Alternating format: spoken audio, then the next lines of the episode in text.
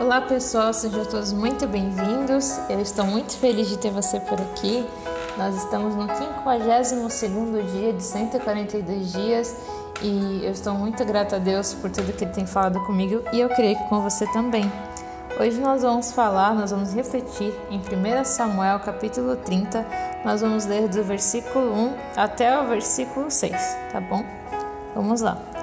Quando Davi e os seus soldados chegaram a Ziklag no terceiro dia, os amalequitas tinham atacado Negueb e invadido a cidade de Ziklag.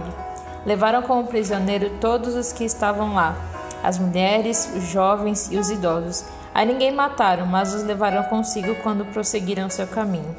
Ao chegarem a Ziklag, Davi e os seus soldados encontraram a cidade destruída pelo fogo e viram que suas mulheres, seus filhos e suas filhas tinham sido levados como prisioneiros.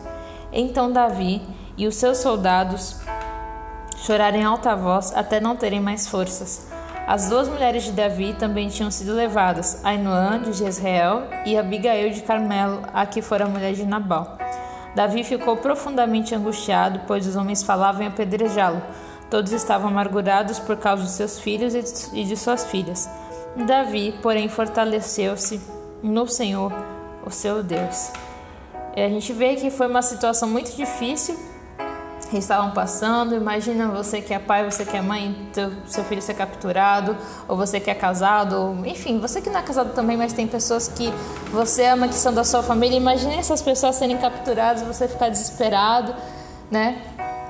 Era na situação que Davi estava. E não somente a família de Davi tinha sido capturada, como também a família de todos os guerreiros que estavam com ele.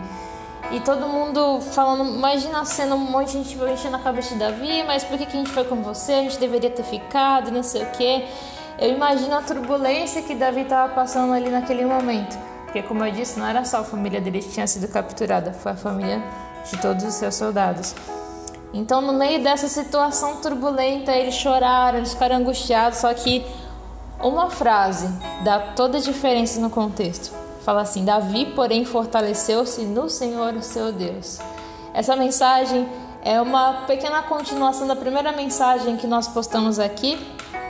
A mensagem foi para onde você corre.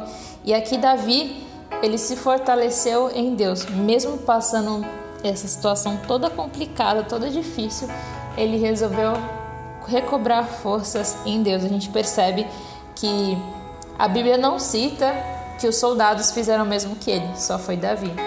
Então, a diferença é como você reage perante uma situação difícil. Será que a gente fica triste? Fica com uma notícia ruim, com alguma coisa que não saiu, é, que saiu fora dos nossos planos? Só que nós temos que reagir em Deus, nós temos que recobrar forças em Deus. Eu sei que é difícil, eu também passo por situações que eu fico, Jesus, socorro. Mas que, que nós possamos recobrar forças em Deus, tá bom? Então é isso, pessoal, e amanhã nós voltamos com mais uma reflexão.